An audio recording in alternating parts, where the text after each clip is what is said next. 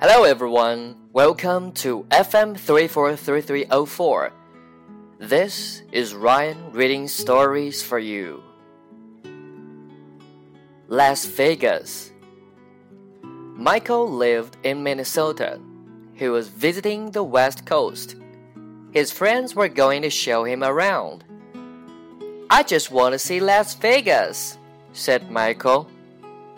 Are you sure? Asked his friends. Michael insisted. He had always wanted to go to Las Vegas. Michael had seen a lot of movies about Vegas. Everything looked very bright and fancy. He couldn't wait to see it. When they arrived, Michael was confused. The streets all looked dirty and old.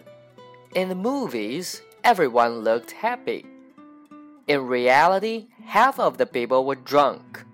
The other half was angry from losing money in casinos. This isn't what I pictured, said Michael. Michael lived in Minnesota. He was visiting the West Coast. His friends were going to show him around. I just want to see Las Vegas, said Michael. Are you sure? asked his friends. Michael insisted. He had always wanted to go to Las Vegas. Michael had seen a lot of movies about Vegas.